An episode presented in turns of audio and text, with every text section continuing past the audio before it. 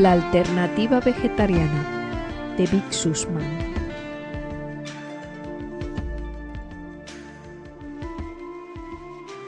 Capítulo 4. El vegetarianismo y la salud.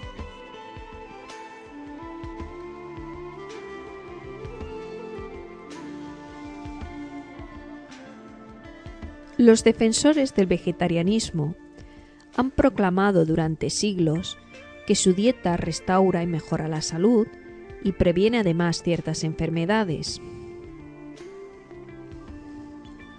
Pero como disponían de pocas evidencias científicas sólidas para respaldar sus opiniones y eran vistos como un grupo de fanáticos y chiflados, lo cual no estaba del todo injustificado en algunos casos, sus advertencias fueron consideradas como meras tonterías.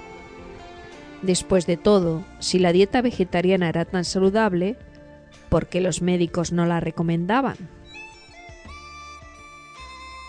Cuando los avances médicos y científicos son innumerables, se ha creado un nuevo punto de vista sobre el vegetarianismo y las dietas de bajo contenido en grasas. Los últimos descubrimientos sugieren que los vegetarianos no estaban tan equivocados como se creía. Durante la Primera Guerra Mundial, el bloqueo inglés del Mar del Norte nos da un ejemplo de la forma en que se puede mejorar la salud con una dieta equilibrada y carente de productos cárnicos. El bloqueo, iniciado para aislar a Alemania de sus suministros, también afectó a Dinamarca. La guerra y el hambre son compañeros de viaje y los daneses se encontraron a un paso de la tragedia al ver cerrados sus puertos en 1917.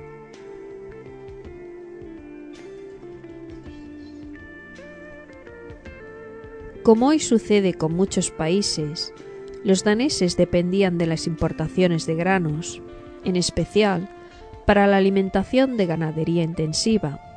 El bloqueo impidió que llegaran a Dinamarca las importaciones de maíz americano, orujo ruso y el centeno alemán.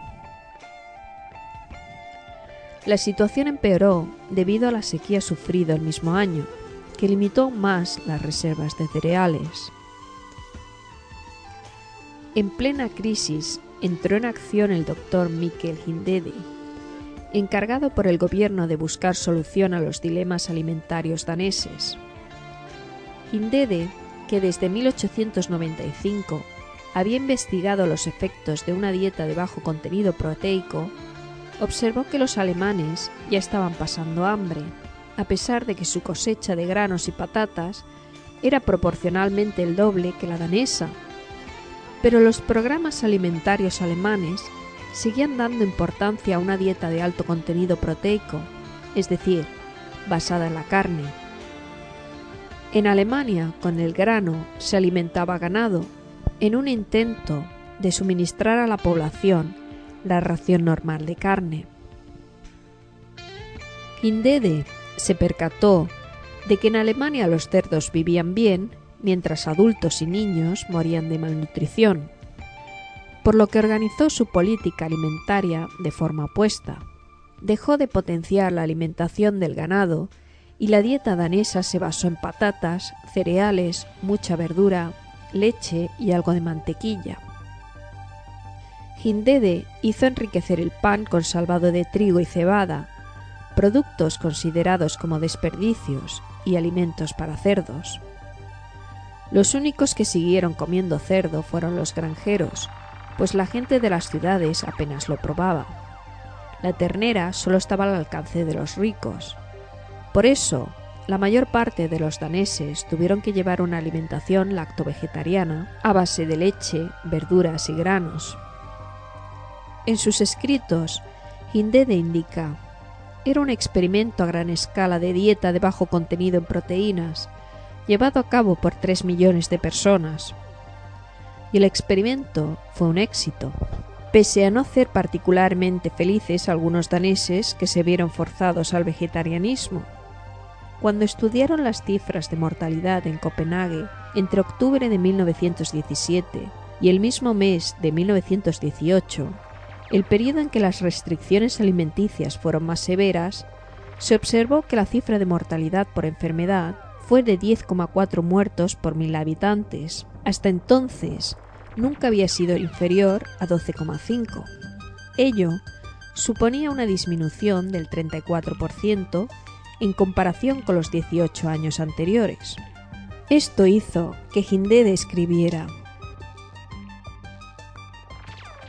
Parece, por tanto, que la principal causa de mortalidad estriba la comida y la bebida. Un punto importante es que parte de los cereales y patatas consumidos no pudieron ir a las destilerías para fabricación de licores, y la producción de cerveza disminuyó en un 50%, pues la cebada se destinó al consumo humano. Pero, ¿es posible que esta reducción de la producción de bebidas alcohólicas fuera la única responsable de la reducción de la mortalidad? A pesar de que la disminución del consumo de alcohol contribuye a disminuir la mortalidad, no parece ser el único factor.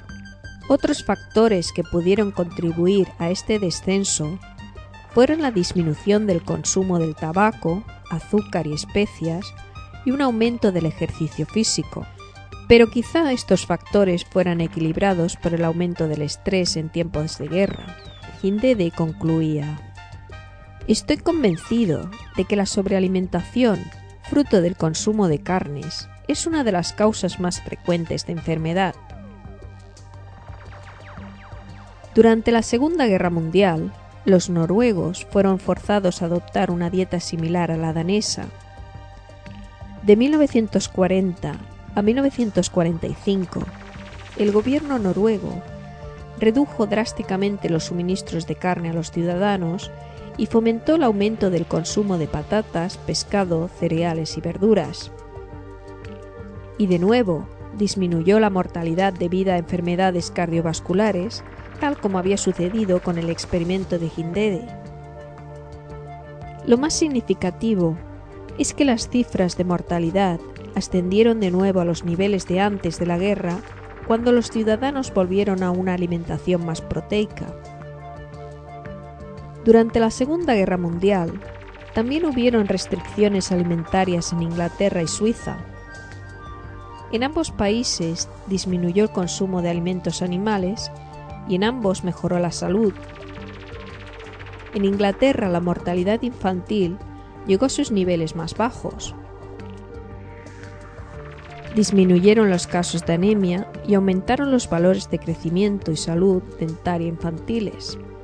El ministro de Sanidad inglés llegó a la conclusión de que había mejorado la salud pese o gracias al racionamiento.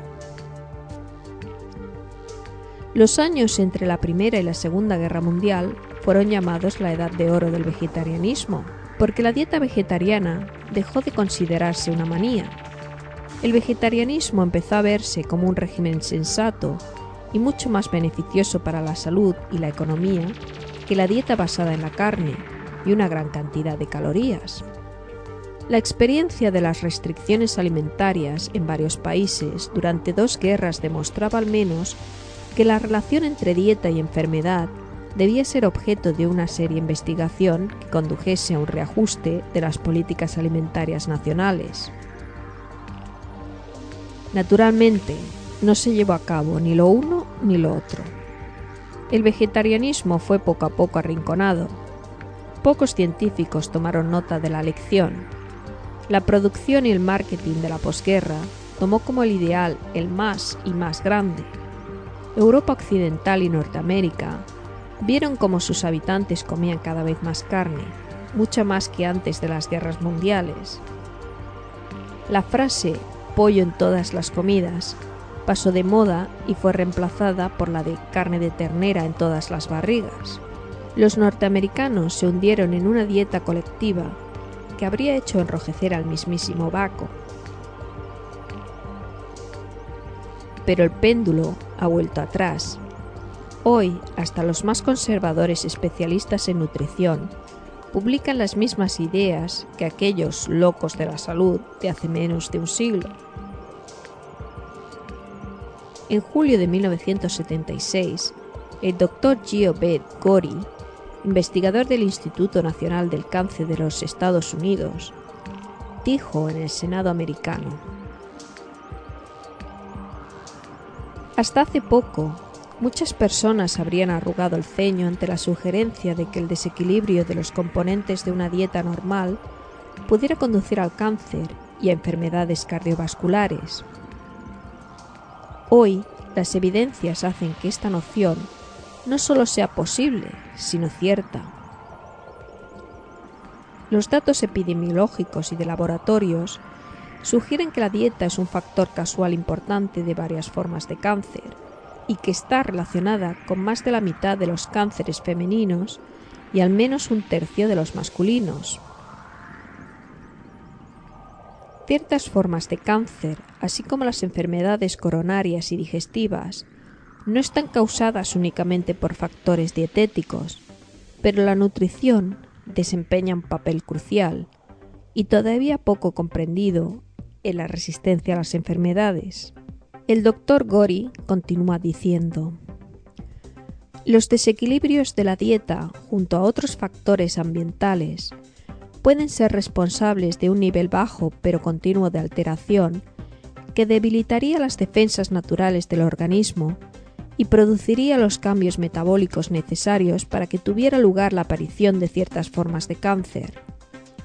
Los factores dietéticos responsables son principalmente las grasas y las carnes, la ingestión excesiva de calorías y los factores hormonales y metabólicos dependientes de la alimentación. Consideremos ahora los datos que tenemos sobre la salud de los adventistas del séptimo día. Estos han seguido y defendido una dieta vegetariana durante más de un siglo. El adherirse a las reglas alimenticias de la secta no es un requisito para formar parte de ella, pero al menos el 50% de los adventistas son ovolacto-vegetarianos. Existen unos 2 millones y medio esparcidos por todo el mundo. La mayoría de los adventistas del séptimo día se abstienen también de fumar, consumir bebidas alcohólicas, café, té, especias, condimentos fuertes y productos muy refinados, factores que también inciden en la aparición de enfermedades. Un estudio publicado en la revista Cancer Research demuestra que su estilo de vida les proporciona muchos beneficios. Las cifras de cánceres relacionados con la alimentación, cáncer de colon, recto e intestino, son entre un 50 y un 70% menores que las de la población general. Las evidencias estadísticas sugieren que la dieta lacto-ovo-vegetariana puede ser una medida preventiva de cáncer de colon. El cancerólogo inglés Dr. Dennis Burkitt es aún más drástico. El cáncer intestinal es una enfermedad causada por la forma en que vivimos. Burkitt y otros cancerólogos creen firmemente que el cáncer de mucosa intestinal, los tumores benignos, la enfermedad diverticular y la apendicitis están directamente relacionados con la alimentación de bajo contenido en fibra vegetal y alto contenido en alimentos refinados. La dieta típica occidental, rica en grasas animales, cereales refinados, dulces, aperitivos y bebidas carbónicas, parece la ideal para que se presenten este tipo de problemas. Los científicos creen que una dieta pobre en residuos puede permitir que los carcinógenos se concentren más y estén más tiempo en contacto con la mucosa intestinal. Los beneficios de una dieta rica en fibra ha recibido mucha publicidad recientemente han aparecido varios libros que han popularizado la idea de aumentar la ingestión de fibra vegetal para prevenir la aparición de cáncer de colon, enfermedades coronarias y muchas otras.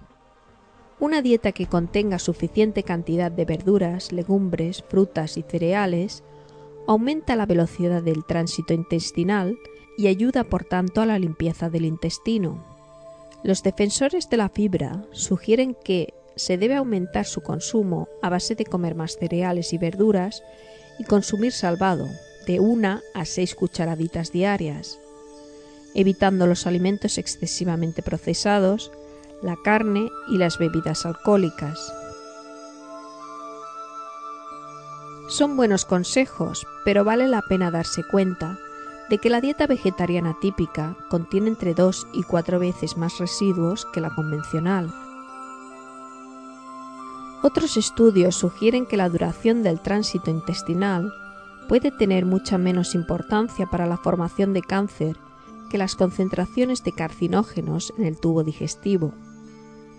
Estas conclusiones apoyan aún más los beneficios de la dieta vegetariana, puesto que el interior del tubo digestivo de un vegetariano difiere del que come carne. Numerosos estudios han demostrado que la acción bacteriana intestinal puede convertir los ácidos biliares en productos cancerígenos. Ciertos tipos de clostridios, un tipo de bacterias intestinales, son capaces de metabolizar el ácido deoxicólico, un ácido biliar, y convertirlo en 20-meticolantreno, que es un potente cancerígeno.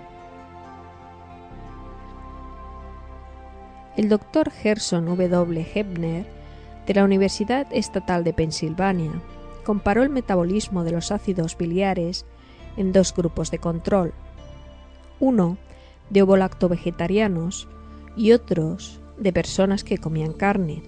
Descubrió que los vegetarianos producían mucho menos ácido deoxicólico y afirmó,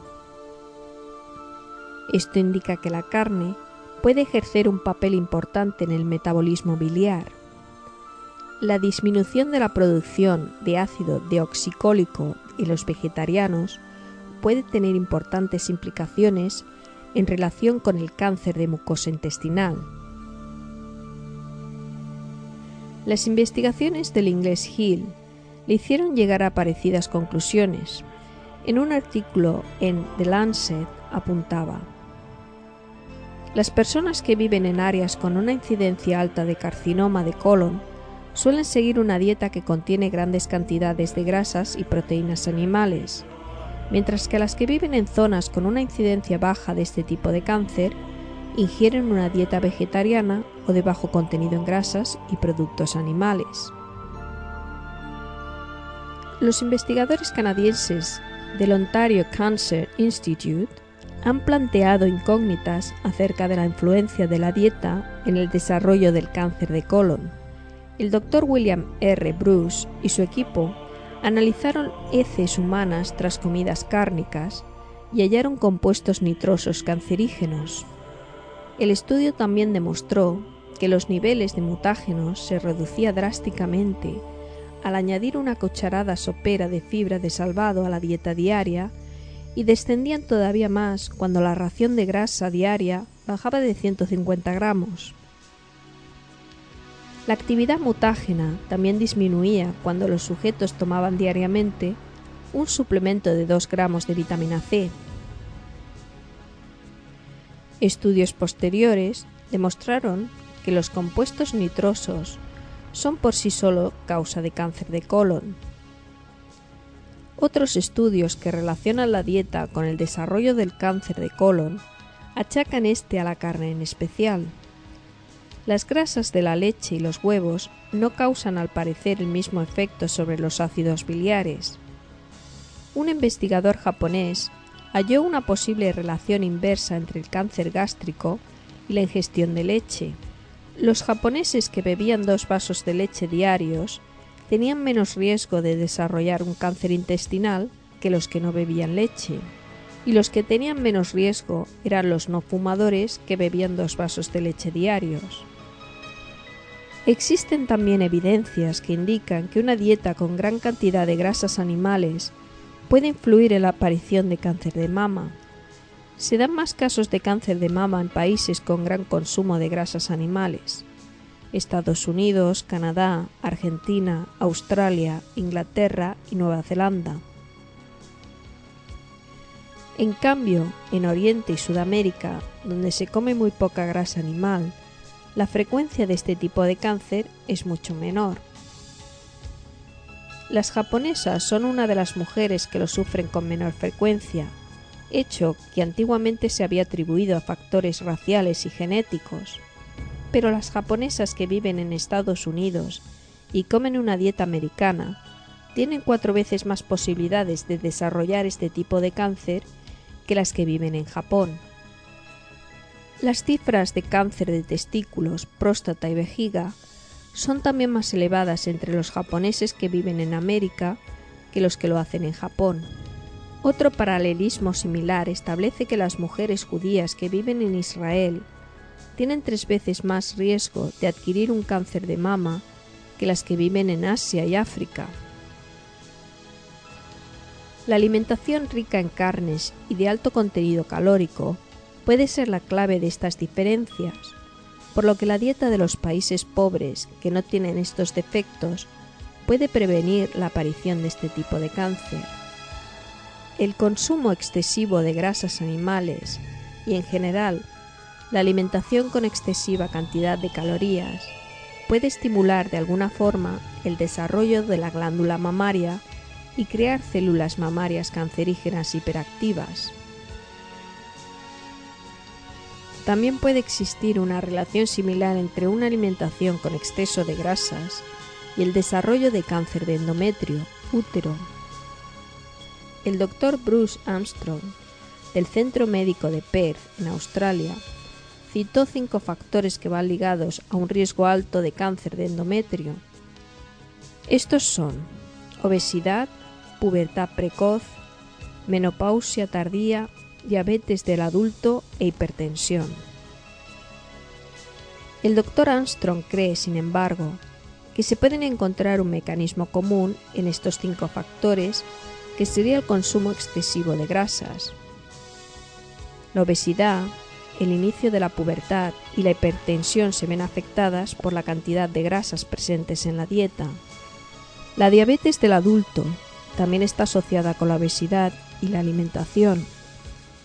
La alimentación grasa y la formación de tejido adiposo puede estimular la producción de estrógenos, hormonas que pueden ser la causa del cáncer de forma directa o indirecta.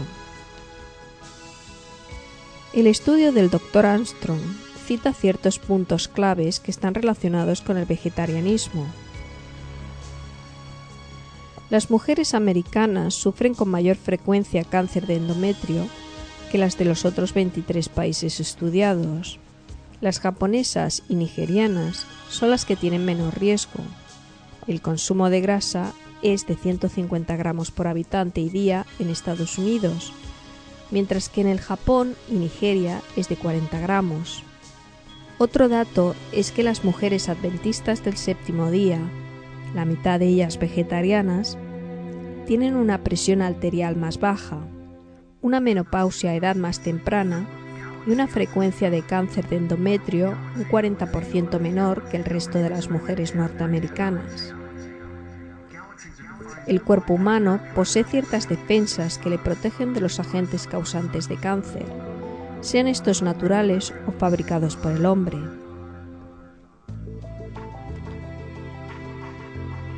Así, ciertos enzimas anticancerosos son fabricados en el hígado y actúan de la misma forma con que nuestros mecanismos de defensa inmunológica combaten virus y bacterias pero la facultad de generar tales sustancias puede ir ligada a la presencia de ciertos compuestos en la dieta.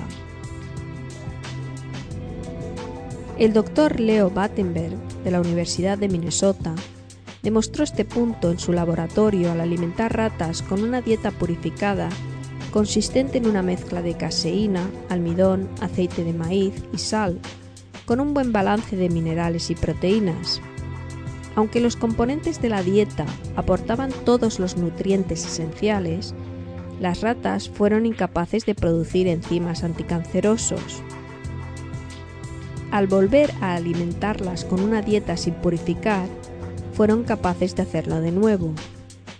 Battenberg logró aislar el elemento que aumenta la habilidad de producir los enzimas, que resultó ser la alfalfa, Dando a las ratas la dieta purificada y alfalfa, eran capaces de fabricarlos otra vez. Battenberg identificó los agentes, denominados índoles, presentes en la alfalfa que inducían la formación de enzimas y los halló también en otros vegetales. Una fuente de índoles son las coles de Bruselas, coles, brócolis, nabos y coliflores, y su potencia varía según el tipo de cultivo y las condiciones del suelo. También son buenas fuentes las espinacas, el eneldo y el apio. Los cítricos también contienen unas sustancias inductoras enzimáticas similares, flavonas, y las judías y semillas en general poseen una proteína vegetal, lectina, que ha demostrado poseer también un efecto positivo en las pruebas de resistencia al cáncer efectuada con animales. Debemos ir con cuidado al intentar extraer conclusiones de estos datos, pues aunque no podemos decir que sea la dieta la causa más importante de cánceres, cáncer es un término genérico que engloba una gran variedad de alteraciones, muchos investigadores están convencidos de que la alimentación desempeña un papel causal y preventivo fundamental en la formación de varias formas de cáncer. Las evidencias actuales apuntan como causas el consumo de grandes cantidades de carne, grasas animales en general, azúcar y carbohidratos refinados, alcohol y tabaco. Una dieta vegetariana correcta, compuesta por alimentos poco refinados, tiene una concentración menor de grasa y azúcares que la típica dieta americana. Se sabe además que una dieta con alto contenido en fibra limita la capacidad de absorber calorías por parte del intestino delgado y aumenta al mismo tiempo la cantidad de grasa que es eliminada por las heces.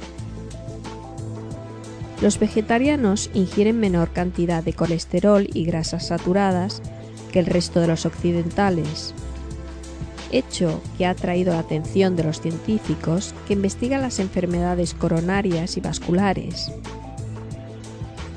El colesterol es una sustancia producida por nuestro cuerpo independientemente de la dieta.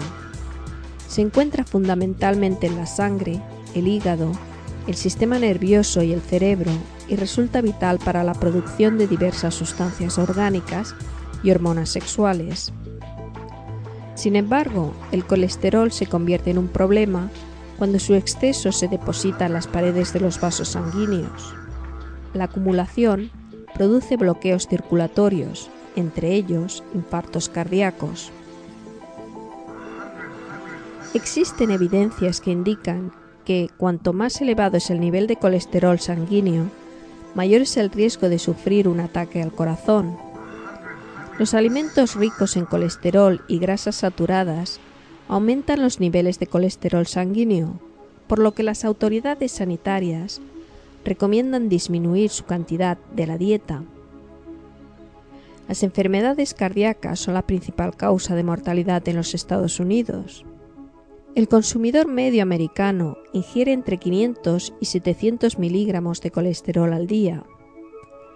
La American Heart Association, Asociación Americana de Cardiología, y la Intersociety Commission for Heart Disease Resources Comisión de Investigación de Enfermedades Cardíacas y otros grupos similares advierten a los americanos que deben reducir su ingesta por debajo de 300 miligramos diarios.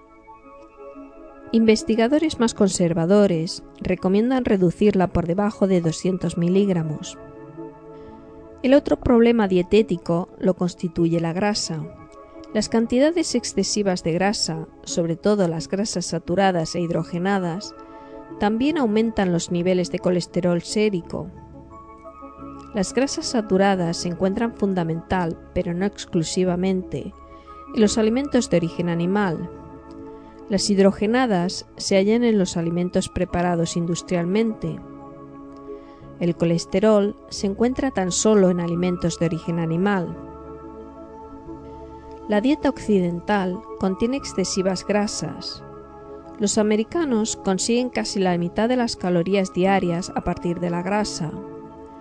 Las autoridades sanitarias creen que esta cantidad debe reducirse hasta un tercio que las grasas saturadas nunca deben sobrepasar el 10% de la ingesta calórica, Idealmente, las grasas poliinsaturadas de origen vegetal deberían representar por lo menos la misma proporción que las saturadas. Las poliinsaturadas tienden a disminuir los niveles de colesterol plasmático.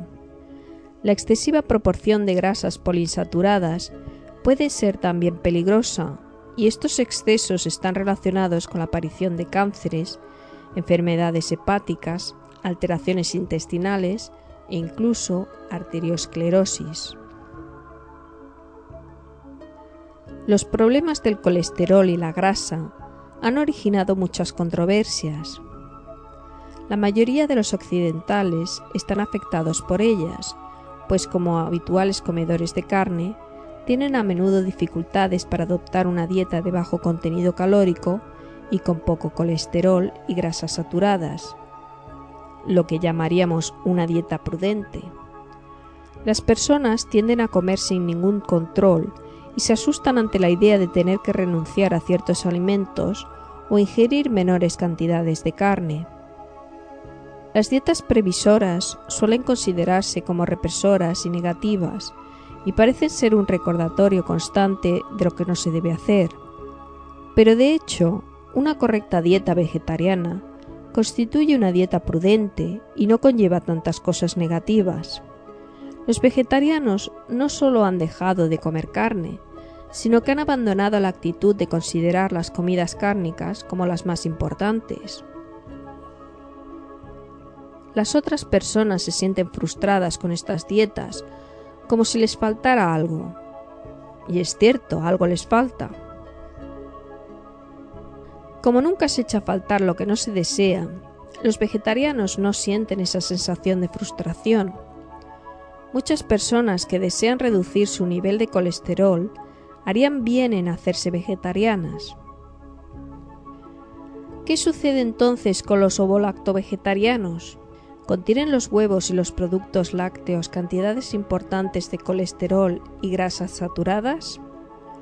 La respuesta es sí, pero como los componentes fundamentales de un régimen vegetariano, frutas, verduras y cereales, no contienen colesterol, un vegetariano puede tomar un litro de leche y 100 gramos de queso diariamente sin superar los 200 miligramos de colesterol.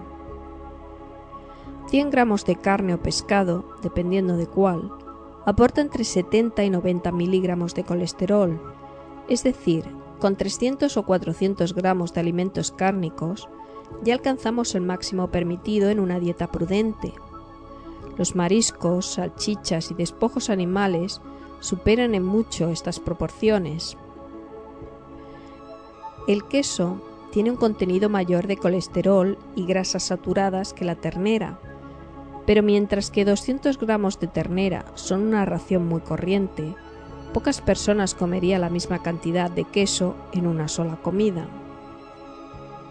Los vegetarianos que ingieren cantidades razonables de leche completa y queso es difícil que lleguen a consumir más del 10% de las calorías totales en forma de grasas saturadas, como las de las natas sintéticas, dulces, salsas, patatas fritas y otros productos manufacturados.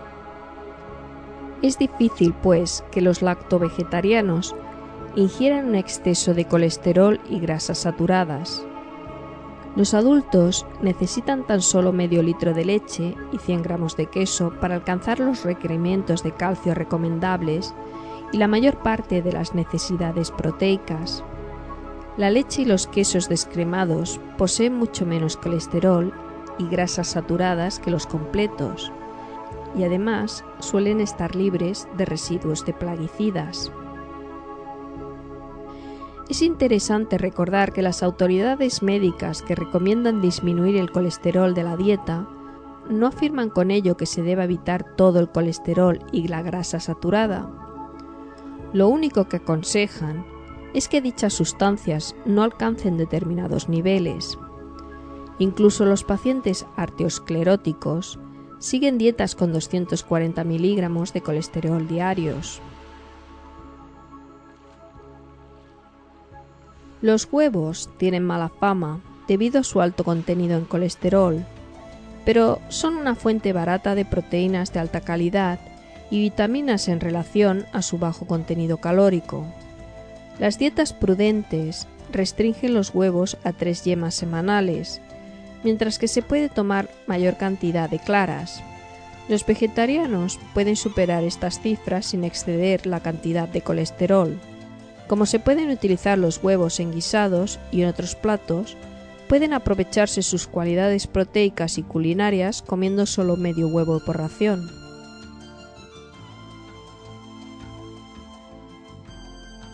Con todo lo anterior, no propugnamos que un lacto vegetariano deba atracarse de leche completa, huevos, quesos y mantequilla, sino simplemente que al no comer carne, el vegetariano puede emplear productos lácteos y huevos con mayor tranquilidad y sin tener que preocuparse tanto de su ingesta de colesterol. Los vegetarianos casi no consumen colesterol ni grasas saturadas, pese a que su ingesta total de grasas puede ser alta si come muchas semillas y frutos secos. La relación entre el colesterol de la dieta y las enfermedades cardiovasculares puede que nunca sea aclarada, o por lo menos no con la entera satisfacción de los investigadores. Pero existen muchas evidencias de que los niveles sanguíneos de colesterol, presión sanguínea y número de enfermedades cardíacas son menores en los grupos de vegetarianos y entre aquellas personas que comen mucha verdura. Los resultados de varios estudios recientes ilustran el efecto que la dieta vegetariana tiene sobre el individuo. En 1976 se estudiaron los niveles sanguíneos de colesterol de niños adventistas del séptimo día en Sydney, Australia. De los 183 niños estudiados, de edades comprendidas entre los 12 y los 17 años, 105 comían solo vegetales y productos lácteos, mientras que 78 comían carne y pescado ocasional o regularmente. Se utilizó un grupo control de adolescentes que comían de todo y que vivían en la misma zona. Los resultados mostraron que los niños adventistas tenían unos niveles de colesterol 19% menores que los del grupo de referencia. Los niveles menores fueron los encontrados en 105 niños que nunca comían carne.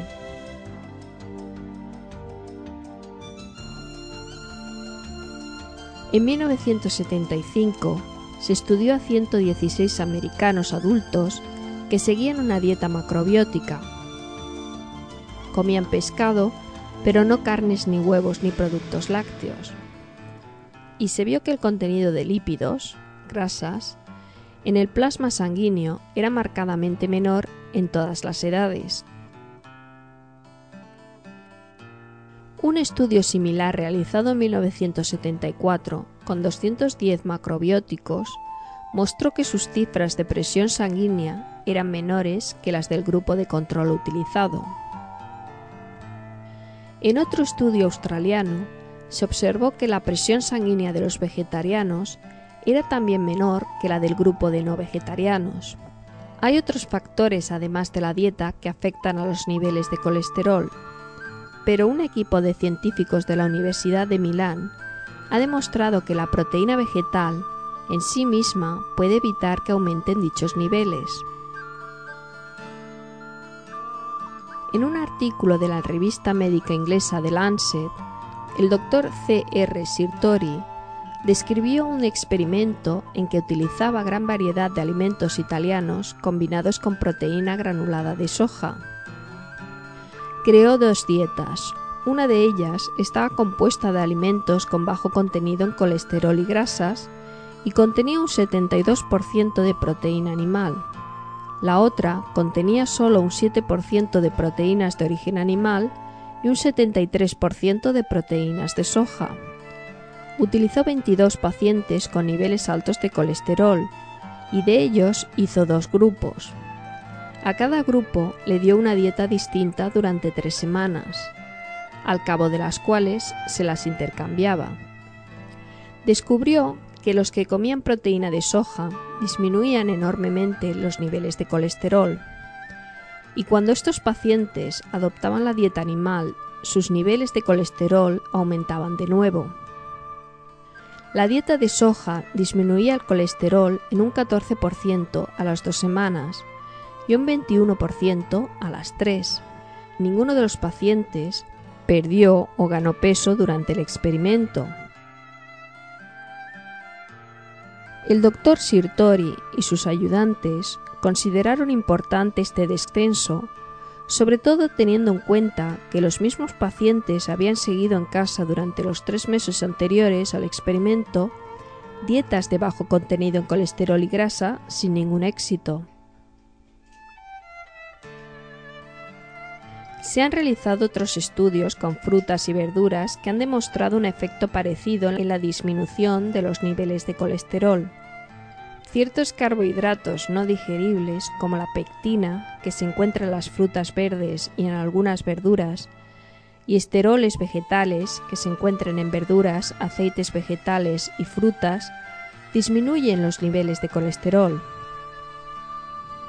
Las judías y otras legumbres también tienden a disminuir el nivel de colesterol. La fibra de las legumbres aumenta la expulsión fecal de ácidos biliares producidos por la metabolización del colesterol. Informaron en 1976 de haber tratado con éxito cuatro casos graves de angina de pecho, dolor severo debido a la falta de riego del corazón, con una dieta vegetariana. Los cuatro pacientes dejaron de sentir dolor y otros síntomas al quinto o sexto mes de tratamiento y pudieron comenzar a realizar actividades que requerían esfuerzo.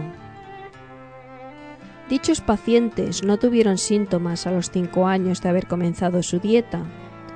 Los médicos ingleses concluían, Hemos comprobado que las personas que consumen una dieta exenta de productos animales tienen unos niveles de triglicéridos, colesterol y fosfolípidos menores que las otras. Este hallazgo puede ser utilizado en la medicina preventiva de la angina de pecho y de la enfermedad coronaria isquémica. Naturalmente este último punto ha creado discusión. El solo hecho de hacerse vegetariano no significa protegerse mágicamente de las enfermedades coronarias. Hay otros factores de riesgo que tienen importancia en la aparición de estas enfermedades. Obesidad, consumo de cigarrillos, diabetes, estrés, hipertensión, niveles altos de colesterol, una historia de enfermedades coronarias en la familia, así como la vida sedentaria. El National Heart and Lung Institute, Instituto Nacional de Corazón y Pulmón, advierte que la mera circunstancia de ser fumador y tener la presión alta o niveles altos de colesterol multiplica por dos la probabilidad de padecer enfermedades coronarias. La presencia de estos tres factores juntos puede aumentar el riesgo 10 veces. El ejercicio físico es otro factor importante. Los niveles de lípidos sanguíneos son menores tras un gran esfuerzo físico. En algunos estudios se demuestra que algunos grupos humanos que llevan una alimentación de alto contenido en grasas y colesterol, como los Samburu y los Masai del África Occidental, cuya alimentación fundamental es la leche de vaca y de camello, sangre y carne, tienen niveles bajos de colesterol y padecen pocas enfermedades cardíacas. Sin embargo, la actividad física forma parte de su vida. Un Masai puede andar incluso 100 kilómetros en un día llevando su ganado. Es posible, pues, que el ejercicio físico ejerza un efecto preventivo en el desarrollo de la arteriosclerosis. Una parte de la explicación de este fenómeno la podemos hallar en la actividad de unos componentes de la sangre llamado lipoproteínas. Hay varios tipos de lipoproteínas, de los cuales las de alta densidad, HDL, tienen una acción que puede explicar por qué algunas personas con niveles altos de colesterol no padecen enfermedades coronarias. Algunos científicos creen que la presencia de niveles elevados de HDL en la sangre elimina el colesterol y evita que éste se deposite en las arterias. Otros investigadores creen que los niveles altos de HDL eliminan los acúmulos de grasa en las paredes arteriales y previenen la aparición de enfermedades cardiovasculares. Varios estudios, entre ellos uno realizado a más de 6.000 personas, han demostrado que los individuos con los niveles bajos de HDL tienden a sufrir más ataques cardíacos que quienes los tienen altos. Podemos elevar las cifras de HDL sin recurrir a fármacos. Se sabe que el HDL es más alto en personas no fumadoras, no obesas, bebedores moderados y personas que realizan ejercicio físico habitual. Las mujeres suelen tener mayores niveles que los hombres. Los atletas los tienen mayores que las mujeres jóvenes que no practican deporte. Y también tienen mayores niveles de HDL las personas que se alimentan de vegetales y las que llevan dietas con poco contenido en grasa animal. Estos muestran la conveniencia de moderarse la alimentación y realizar ejercicio físico.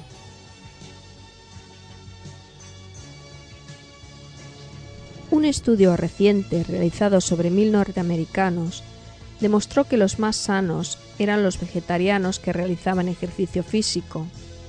Los siguientes en grado de salud eran los vegetarianos que no lo realizaban, seguidos de los no vegetarianos que sí lo hacían.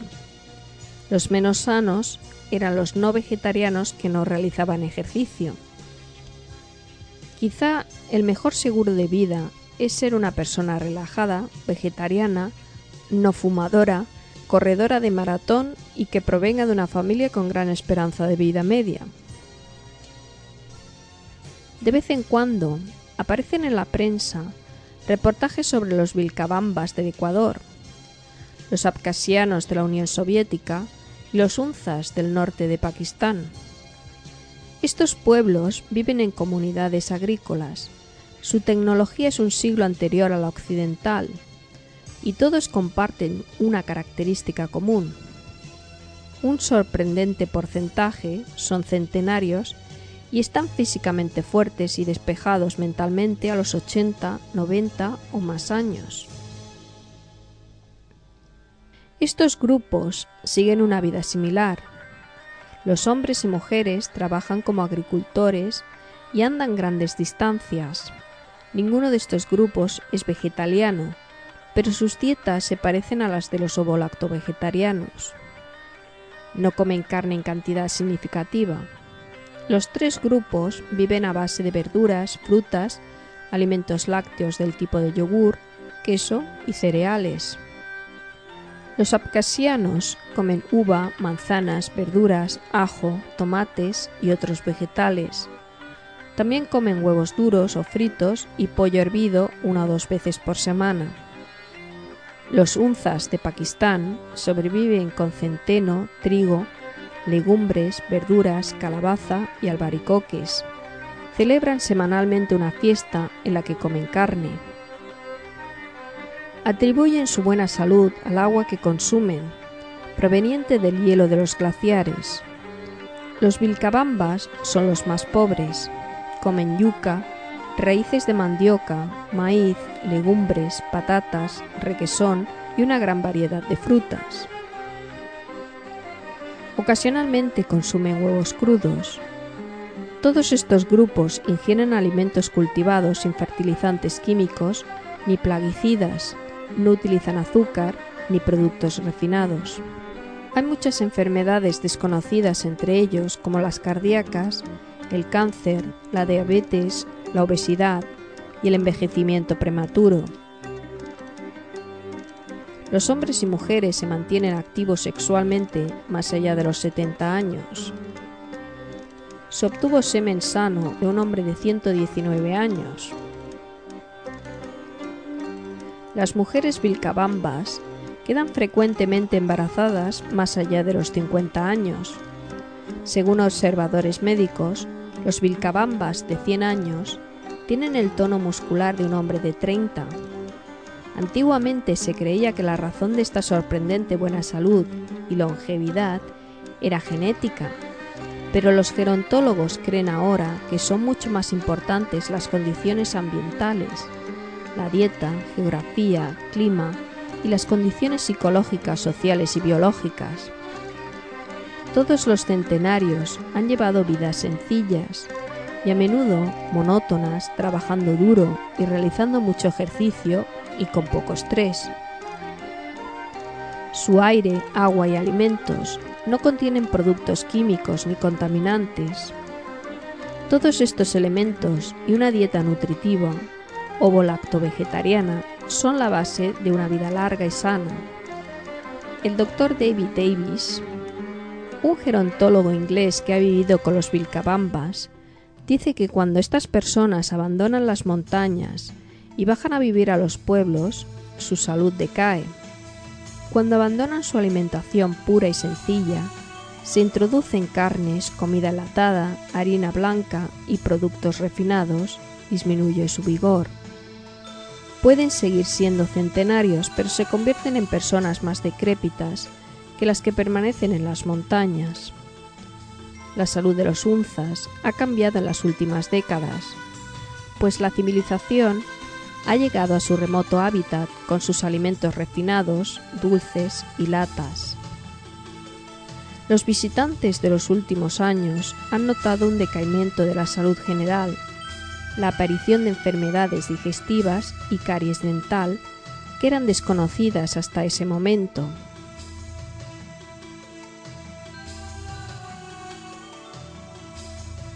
El secreto de la longevidad parece estar en llevar una dieta que sea simple pero adecuada, es decir, conseguir un nivel óptimo de nutrición sin abusar del alimento. No es necesario que uno sea vegetariano para seguir este tipo de régimen, pero el serlo ayuda. Las dietas que más se aproximan a este patrón son las ovolacto-vegetarianas y las vegetarianas bien equilibradas. La idea de moderación no es nueva. Los pensadores de la antigüedad aconsejaban contención en la alimentación y en el comportamiento mucho antes de que Aristóteles o Lao Tse lo hicieran.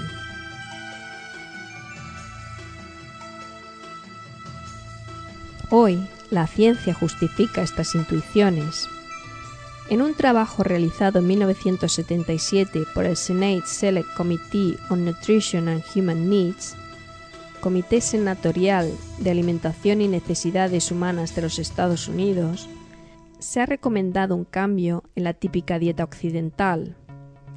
En él se citan las relaciones que tienen con la dieta, seis de las diez principales causas de muerte. Las enfermedades relacionadas con la dieta son cáncer, enfermedades coronarias, enfermedades vasculares cerebrales, diabetes, arteriosclerosis y cirrosis hepática. Se recomienda a los americanos reducir drásticamente el consumo de grasas animales, colesterol, azúcar refinado y sal, y aumentar el de fruta, verduras y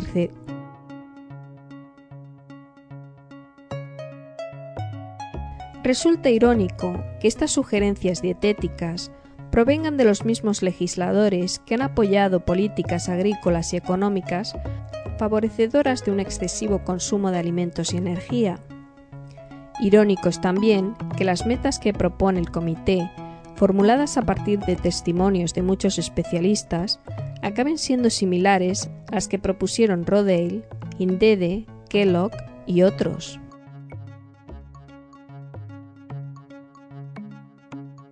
¿Puede llegarse a conclusiones realistas sobre los beneficios de una dieta vegetariana? Existen demasiados activistas vegetarianos que prometen a los conversos todo tipo de bienes, desde la inmunidad ante las enfermedades hasta dientes más blancos, uñas más fuertes o incluso la vida eterna. Las evidencias estadísticas y epidemiológicas aconsejan una dieta moderada o vegetariana pero de momento vamos a ser prudentes. Sin llegar a hacer promesas extravagantes, incluimos una lista con los datos actuales que aconsejan una dieta vegetariana equilibrada.